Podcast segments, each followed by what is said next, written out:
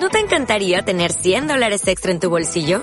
Haz que un experto bilingüe de TurboTax declare tus impuestos para el 31 de marzo y obtén 100 dólares de vuelta al instante. Porque no importa cuáles hayan sido tus logros del año pasado, TurboTax hace que cuenten. Obtén 100 dólares de vuelta y tus impuestos con 100% de precisión. Solo con Intuit TurboTax.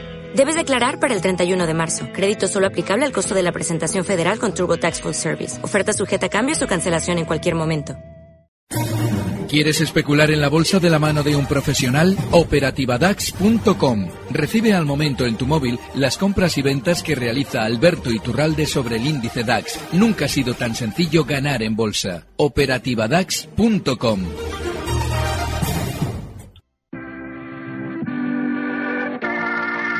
91 533 1851.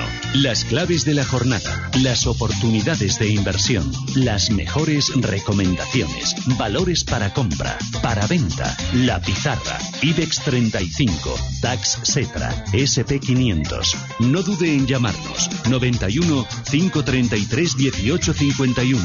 Consultorio de bolsa en cierre de mercados.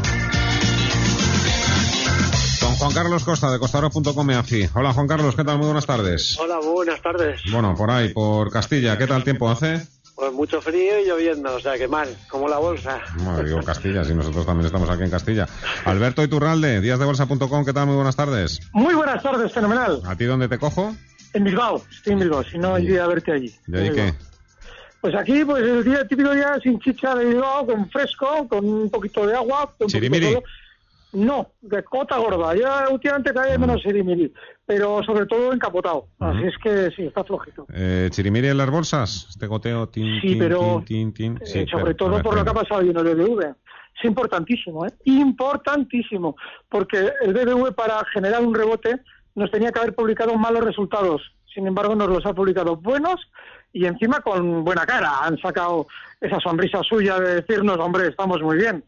Y eso significa que los bancos van a seguir cayendo. Yo llevo desde febrero insistiendo en que los iban a tumbar y ya llevan casi un 40% de caída y no hay ningún síntoma de que ahora mismo los vayan a cenar en la caída. Con lo cual, bueno, pues hay que seguir bajistas. Ahora poco a poco la gente se apuntando al movimiento bajista. Nos estarán, empezarán a decirnos que las cosas están mal, pero no, no, continúan mal. Mal están desde febrero. Pues a ver, mira, precisamente el primer WhatsApp que me ha entrado hoy es de... A ver, no se identifica, pero dice, es una consulta para Iturralde. He entrado hoy en el BBV en 5, aprovechando la lectura negativa de sus resultados. ¿Qué esto pondría la posición y qué objetivo? Por otro lado, si el lunes 5 la resolución del Supremo fuera negativa para la banca, entraría en el sector...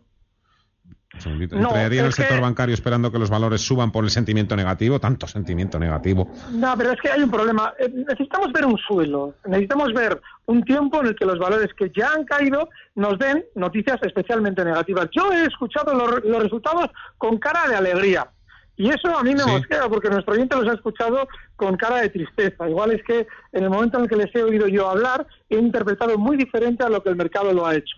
Así es que puedo estar equivocándome, pero necesitamos noticias negativas. Así es que, y, y un giro al alza, o un asomo de giro al alza que todavía no se ve. Pero tú, Así es que yo creo qué- que qué esperas? ¿Que cuando presenten los resultados estén ahí de luto con unas caras Sí, largas? Sí, sí, sí, sí, y se te ha olvidado a ti cuando lo hacían así. Pero ya te digo yo que tú lo has vivido como periodista. Yo he visto resultados con cara de funeral cuando en realidad iban a subir. Sí, sí, no tengas ninguna duda de que te van a poner cara de funeral. Sí, y no te la están poniendo todavía. No, no, ya, ya lo verás, Fernando, ya verás cómo nos reímos con eso. Venga, llamamos ya al primera de nuestros oyentes, pero antes, primero, a ver, la que dice que está loca. Espérate que la tenía por aquí. A ver si lo encuentro.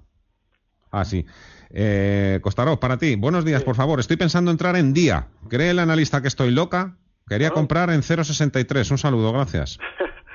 Pues yo creo que hay que estar un poco loco para entrar, pero vamos, yo sería de los locos que sí, entraría. Entraría porque el ruso ya ha entrado, tiene el 30%, está pegando patas, sacando todo lo malo debajo de la alfombra.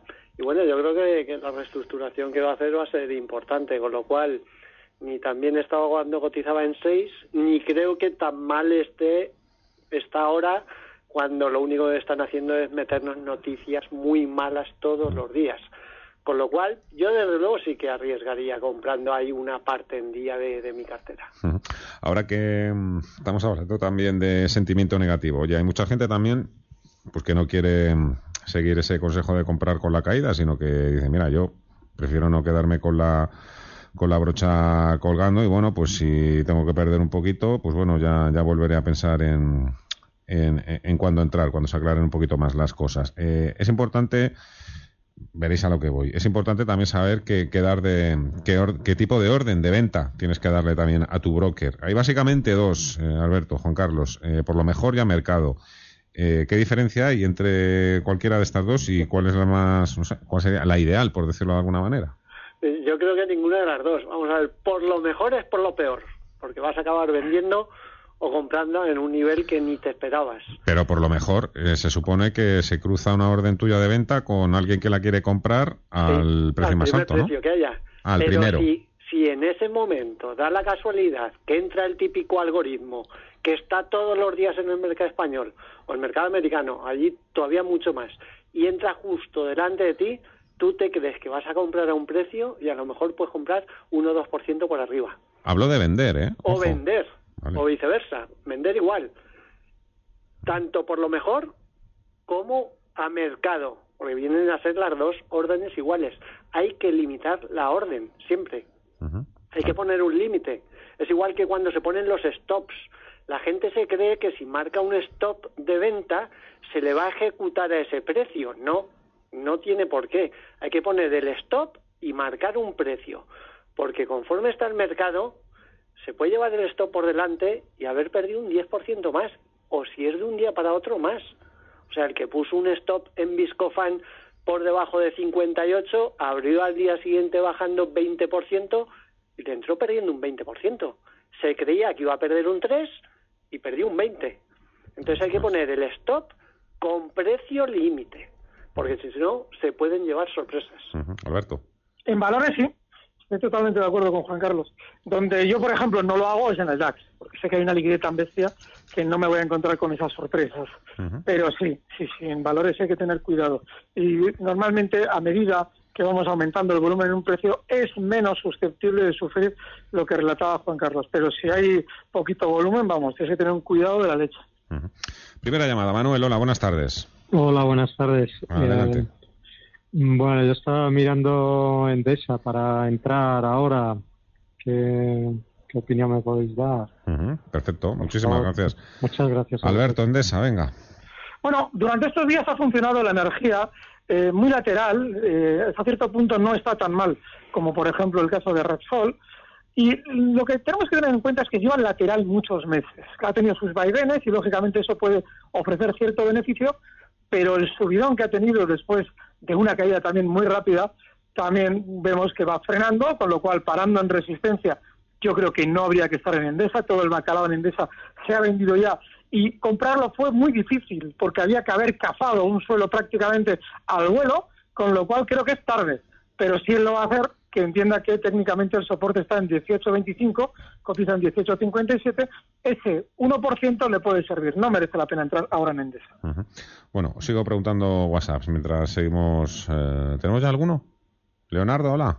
Ah, sí, buenas tardes, Fernando. buenas tardes, amigo. Bueno, a ver, buenas tardes para Juan Carlos y para Iturralde. Muy bien. Vamos a ver, para Juan Carlos quería, ¿mejora tres media que media ser?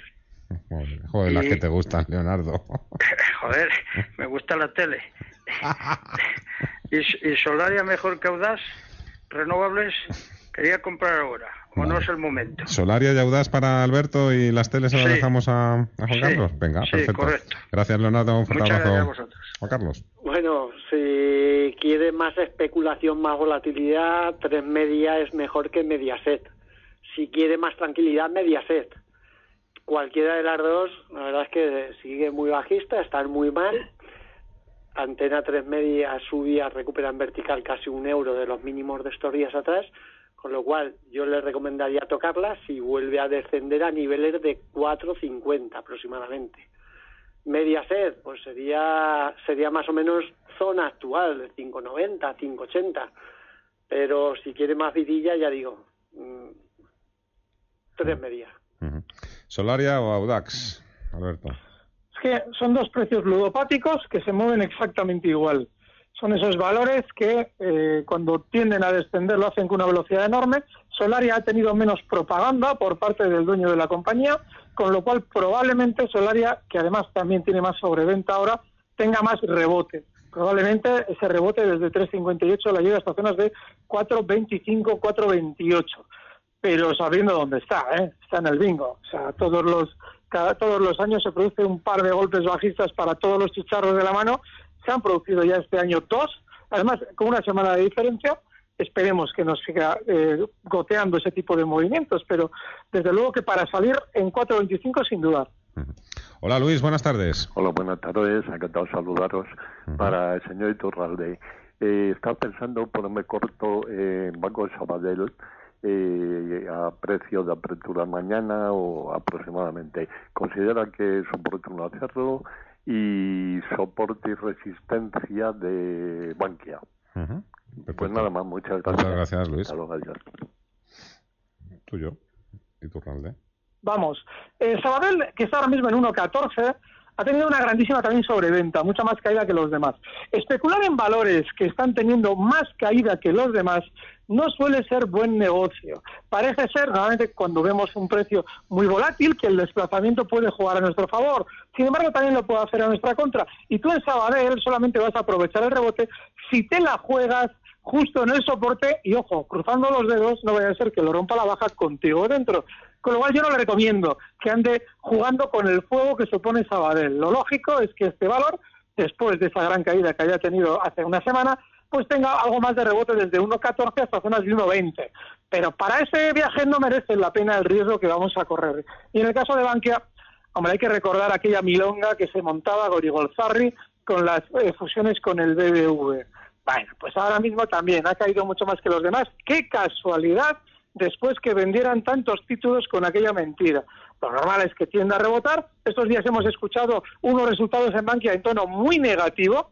Todo lo contrario a los de febrero. Me encantaría que si alguien quiere hacer historia ficción de la bolsa, recuerde cómo en febrero el, el, valor de Bankia nos publicaba unos resultados increíblemente positivos.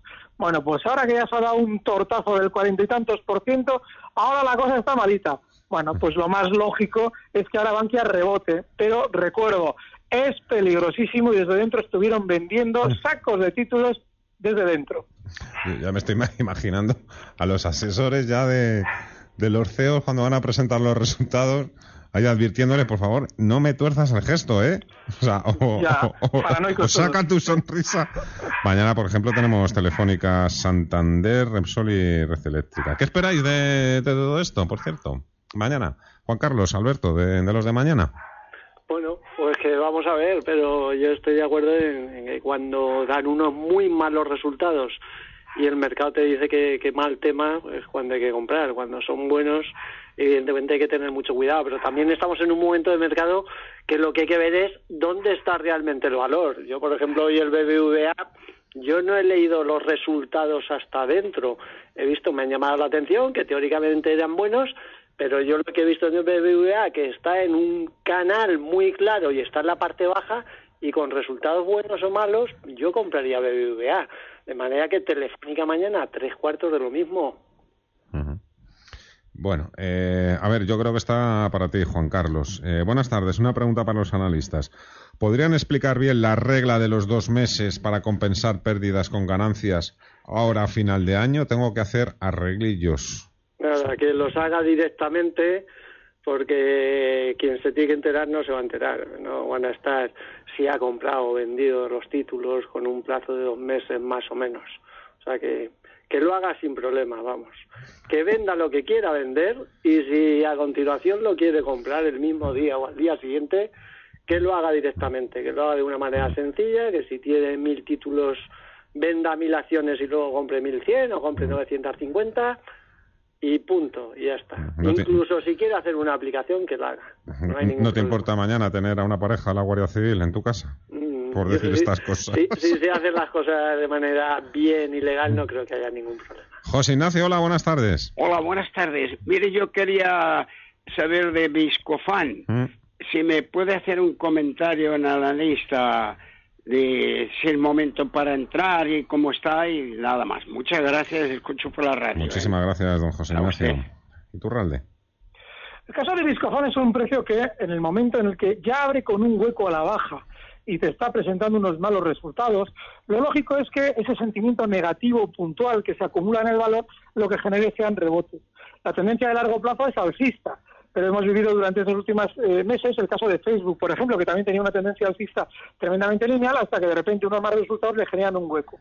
La respuesta de Discofan está siendo por ahora diferente y lo más lógico es que continúe rebotando más porque nadie entiende por qué está subiendo si tan mal está el valor como para presentar esos resultados y caer inicialmente tanto con hueco, con lo cual lo lógico es que continúe rebotando desde 52 hasta 55, donde técnicamente tiene una resistencia importante, y ahí cuidado, porque lo normal es que tienda a frenar subidas. Si alguien está dentro y lo está pasando mal con el valor, esa zona 55 es zona para salir un poquito airoso dentro de lo que es lo malo que ha vivido el valor. A ver, que se queja un oyente, vuelve a llamarnos, y tú, y dice que no le has dicho si tiene que ponerse corto o no en el Sabadell. Yo creo que sí que lo has contestado. Eh, sí, en zonas de 1,20, 1,25, pero es que no tiene giro a la baja tampoco en el rebote. Es que, vamos a ver, el problema que tienes con el Sabadell es que no tienes eh, un, un, periodo de tiempo de dos, tres sesiones en las que tú ves un giro. He, he relatado cómo era, había sido en la subida. La subida ha sido después de una caída brutal y de repente, de la noche a la mañana, acelera el alza. Tú no tienes ningún indicio de si va a frenar o no cuando eh, está cayendo con esa verticalidad. Bueno, pues cuando sube lo mismo. No hay que estar en el Sabadell bajo ningún concepto, ni Luego me das los soportes y resistencias de Bankia. A la vuelta de pausa.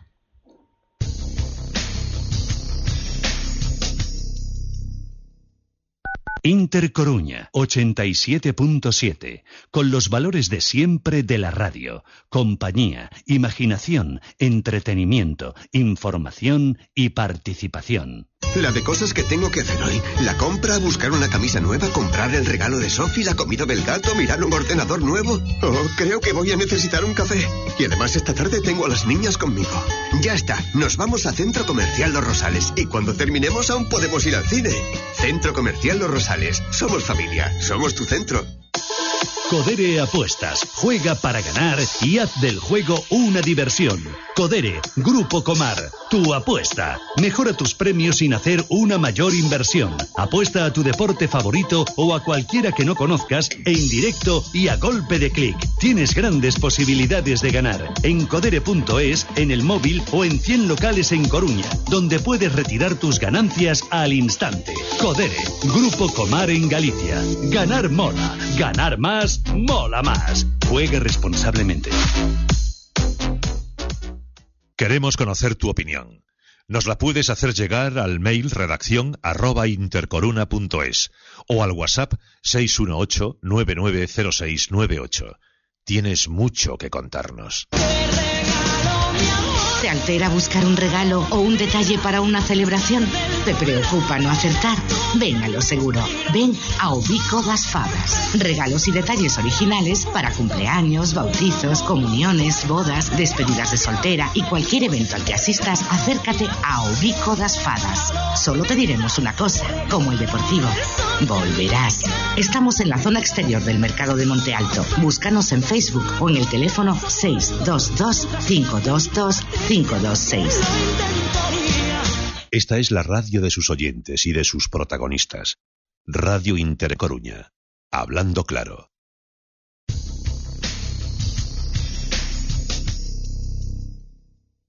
91 533 1851. Al invertir en bolsa nos jugamos mucho. Es importante saber cuándo comprar, pero más importante saber cuándo vender. 609-224-716 para que puedas enviarnos tus mensajes de voz y de texto. Nuestra cuenta en Twitter, arroba Mercados. Consultorio de bolsa y fondos de inversión. ¿Para qué arriesgar lo que nos ha costado tanto trabajo conseguir? Con Juan Carlos Costa y con Alberto Iturralde, soporte resistencias Bankia y te preparas también por favor un stop para SAP, que nos preguntan por ello en WhatsApp. ¿Y tú? Eh, muy importante, si estos resultados han sido negativos, lo que comentaba antes, los mínimos de estos días es el soporte. Hemos visto justo la zona 265, con lo cual ese sería. Y para rebotar, yo creo que como muchas zonas de 289, que es la primera resistencia, está ahora mismo en 272. Vamos a ver, Lorena, pregunta, Juan Carlos, tengo Gamesa a este precio, 9.65. ¿La vendo a 10? Pregunta. o el día 5 el IBEX rebotará? Día 5 no tengo ni idea de lo que va a hacer el IBEX, la verdad. Sería, sería más fácil preguntar desde dónde puede subir o Yo, bajar. yo creo que una alegría para los bancos la va a dar, aunque puede que también se esté ya medio descontando, pero bueno. Eh, yo, yo creo que de momento estarían pasando el momento peor, con lo cual tendrían más eh, recorrido para mí, ¿eh? independientemente de la noticia que salga, más recorrido al alza que a la baja. Eso sí, no quita que puedan producirse latigazos de nervios. Dicho eso, Gamesa, pues si la vende o no, yo desde luego tendría mucho miedo, arriesgaría con esa posición ya que la ha tomado, le marcaría un stop loss por debajo de los 9 euros y si por arriba recupera, pues vamos a ver si es capaz de recuperar hasta la zona 10.80-11. En esos niveles de 10.80-11 sí que liquidaría la posición si la tuviese comprada. Las tareas pendientes, ¿y tú? El caso de SAP, bueno, como soporte zonas de 39, eh, de, perdón, 89 euros y a la hora de buscar una resistencia justo los 98. Buenas tardes, Javier de Guecho. Pregunta Juan Carlos. Estoy invertido en Repsol y en SACIR, con ganancias residuales del 2% en ambos casos. Le agradeceré mi informe de soportes y resistencias. Gracias. Bueno, pues Resol yo creo que ha tenido mucho tiempo como para liquidar este tiempo atrás, donde la Caixa empezó a vender, con lo cual yo espero que recupere otra vez por encima de los 16 euros. Ahora mantendría la posición, más si dice que tiene ligeros beneficios, supongo que habrá tomado estos últimos días, mantendría la posición en una recuperación a los niveles de 16, 16, 20, liquidaría posición y si no se produce esa recuperación y baja de 14.50, yo valoraría eh, liquidar con pérdidas aunque fuese, porque es un valor que todavía de momento no ha caído nada. Nos piden varias personas que analicemos el Nasdaq. Antes te pregunto y tú precisamente por una de- del Nasdaq. Nos pregunta Miguel de Murcia por GSV Capital del Nasdaq, compradas a 8,70, entiendo que de dólares. ¿Salir o mantener? No la tengo, tendría que mirarla con buscarla por internet. No tengo Vale, ese. pues la buscamos luego. Eh, mira, por ejemplo, tengo aquí también otra del mercado americano. Buenas tardes. Una pregunta sobre Amazon. ¿Considera que ha alcanzado suelo y ha finalizado la corrección? ¿Es un buen momento mañana para entrar si sigue en la tendencia lateral de hoy? Gracias. ¿Y tú? Bueno, el caso de Amazon, a ver, Amazon ha reaccionado a la baja con todo el sector eh, eh, tecnológico. Antes no lo hacía así. Antes subía con muchísima velocidad y cuando el sector tecnológico flojeaba, el recorte era rápido para retomar la senda alcista. Si miran comparativamente, la caída que ha tenido Amazon durante estos días todavía casi es mayor que la del Nasdaq. Estamos hablando de un 27%. Eso normalmente es el principio de más caídas. De manera que, ojo, yo desde luego en el caso de Amazon es estar al margen. Los valores Nasdaq son rapidísimos en sus giros. Y eso de, no, entonces corto. Digo, sí, ¿dónde le colocas el cascabel al gato de Amazon a la hora de abrir unos cortos? Ni tocar. Cuanto más lejos de este peligro, mejor. Nos pregunta también el mercado americano por McDonald's y Walmart. Primero, un análisis así, iba a decir superficial, ni mucho menos, eh, del Nasdaq, Juan Carlos. Bueno, eh, estaría ahora mismo temblando en una zona que yo creo que viene a ser importante. El Nasdaq 100 estaría justo en una directriz alcista, lo que estaría tocando estos últimos dos días, con lo cual, por debajo de la zona 6.500, pues, pues quizás empezaríamos a ver ya una corrección que podría ser seria. Es decir, lo que hemos visto hasta ahora es una bajada normal, normal dentro de, de un mercado alcista y las subidas que ha tenido. Ahora bien, si baja de 6.500, eh, cuidado que entonces lo que estamos viendo estos días atrás de menos 3, menos 4%, puede ser un juego de niños comparado con lo que podría pasar. Yo, dicho eso, espero que de momento no pierda esa directriz alcista. Me piden, a varias, día de hoy no la ha perdido, me, ¿eh? me piden varias personas que os lo pregunto eh, a los dos, además de dos fieras, pues nada. Alberto, el Nasdaq. El Nasdaq, pues yo estoy totalmente de acuerdo con Juan Carlos. Es que el Nasdaq, el problema que tiene la mayoría de los especuladores que hay en el mercado ahora mismo es que no han vivido la época bestia del Nasdaq, que es caer tranquilamente un 60% en muy poco tiempo sin pestañear. Entonces, claro, como todo lo que se vive en el mercado desde el año 2008, ni más ni menos, no ya lo de Donald Trump, no, no, desde el 2008 lo único que se vive en el mercado tecnológico es subidas y no sabemos lo que pasaba o no se acuerda nadie de lo que pasaba en el año 2000, del 2000 al 2002. Con lo cual, ojo, yo creo que efectivamente si se pone a caer vais a ver vosotros qué locura de índice. A ver si te puedes preparar esa GSV, G de Granada, S de Sevilla, V de Valencia. tengo, la tengo. ¿La tienes? Pues venga. Sí, sí, sí, sí. A ver. A ver, es un valor flojito. Estamos hablando de un precio que tampoco es una locura de volumen, muy lateral durante estos últimos años, años. Y bueno, pues tiene un soporte claro justo en zonas de 6,70 y una resistencia en 7,10. Ah, No, no merece la pena especular en valores sin vida. Otra cosa son los otros dos que habéis citado, Walmart y McDonald's, que son una historia completamente aparte y muy interesante. Cuenta. Pues están los dos superalcistas. Fíjate, tienes al mercado tecnológico eh, defenestrado, las caídas que comentábamos hace un momento, Juan Carlos y yo. Bueno, pues McDonald's y Walmart están cerca de máximos históricos y sin especial volatilidad. Es decir, que no debe extrañar que quieran romper esos máximos históricos. McDonald's mejor todavía. Claro, cuando tú llegas a una zona de máximos históricos previa, dices, a ver, cuidado, eso en teoría es resistencia. Sí, es así. Pero ojo, que tenemos un gran sentimiento negativo en el mercado americano ya, ya empiezan ahí a pensar que las cosas pueden caer y mucha parte de ese mercado está cayendo mientras estos dos valores están alcistas. Con lo si- cual no les extrañe, perdón. A ver si yo entiendo también un poco tu teoría. Ahora mismo eh, las noticias son muy negativas, ¿no? Lo que están Claro. vendiendo. Entonces, ahora hay que comprar.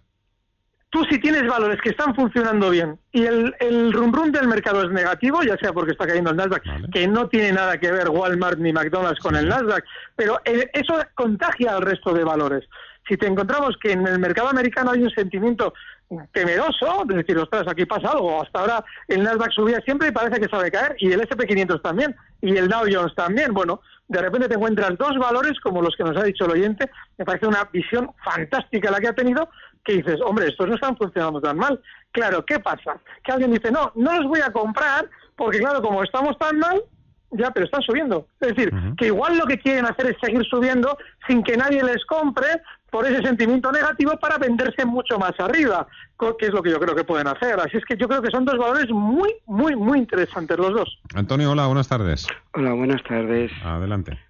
Mire, es que cuando estaba yo entrando en antena para solicitar la consulta, no sé si he oído al señor eh, Carlos decir que ent- él aposta- entraría en día. ¿Es así? Sí, ha dicho. Me imagino que no con el 100% de su patrimonio, ¿no, Juan Carlos? No, no, exacto. Ha sido a pregunta de una oyente Sí, sí, sí, un WhatsApp. que ella había pensado entrar, que si le recomendaríamos entrar y yo le he dicho que con A una pequeña- 0,63 además. Exacto, que con una pequeña porción sí, sí que entraría sin problema. No, es que yo estoy pensando en vender lo que lo que invertí y invertirlo en, en pienso para los animales de buena calidad porque es que no sé el otro día eh, eh, dimitió la presidenta hoy han dado resultados pero no los han publicado y no sé qué hacer esto a mí me huele muy mal Yo, Yo llevo- llevo oliendo mal mucho tiempo. y, y, y también preguntar por bolsas y mercados porque yo es que en día no sé qué hacer la verdad Gracias, Antonio. Gracias. Juan Carlos. No, yo, yo si ha llegado hasta aquí y viene ya de muy arriba, yo creo que lo que se tiene que preguntar también es por qué compró en su momento entonces. Y más si viene de cuando era portada de expansión, que era uno de los valores más rentables y más seguros del mercado. Ojo, cotizaba 6. Y las expectativas que daban todos los bancos de inversión era precios objetivos 7, 8 y 9. Entonces, A lo mejor tampoco disponíamos o disponían los accionistas de día de toda la información. Ahí está. Posiblemente. Hombre, es que se ha ido demostrando. Pos- posiblemente se ha ido demostrando. Evidentemente lo que ha pasado es evidente que, que ha sido una auténtica masacre lo que han hecho. Ha sido una Pues- estafa, un engaño, puro y duro. Ahí habría mucho que hablar. Yo creo que ahí Hombre. podría hablar un par de programas sin problema. Los Y que ahí- no hablan son los que tendrían que hablar. Sí, ¿sabes? sí, exacto, exacto. Y efectivamente, cuando el demonio Goldman Sachs anda por ahí rondando, algo está preparando. Y es que ahora se está sabiendo cuál era la conexión de la participación de Goldman con la de Friedman. Claro, No, lógicamente amigo. Friedman tenía que mantenerse por debajo del 30% para no tener que lanzar una OPA, pero estaba dominando vía Goldman Sachs otro paquete accionarial importantísimo de la compañía. Cuando ustedes vean a un magnate y a Goldman Sachs en un precio, átense los machos porque están de acuerdo seguro. La pizarra. Vamos allá. Juan Carlos, tu pizarra de hoy. Un valor, rápido. Bueno, un valor. Eh, yo creo que voy a seguir apostando por lo que es IBEX 35. No, no me arriesgo a decir un valor en concreto. Eso es o valiente, si quieres sí, un valor en concreto, pues No, lo que quieras, IBEX 35, me, por si- me ejemplo, sírveme. BBVA, ya, parta baja del canal. Stop loss por debajo de 470, objetivo por arriba, mínimo volver a la zona 570, 580. Alberto. Yo me la jugaría con un valor que han traído nuestros oyentes. McDonald's. Sería con el stock en 170,50, cotiza en 175,93 y el objetivo alcista en zonas de 184. Juan Carlos Costa, costador.com, AFI, Alberto Iturralde, díasdebolsa.com. Un placer, muchísimas gracias por este someteros a este tercer grado. Hasta la próxima, muy buenas tardes. Gracias, un fuerte abrazo.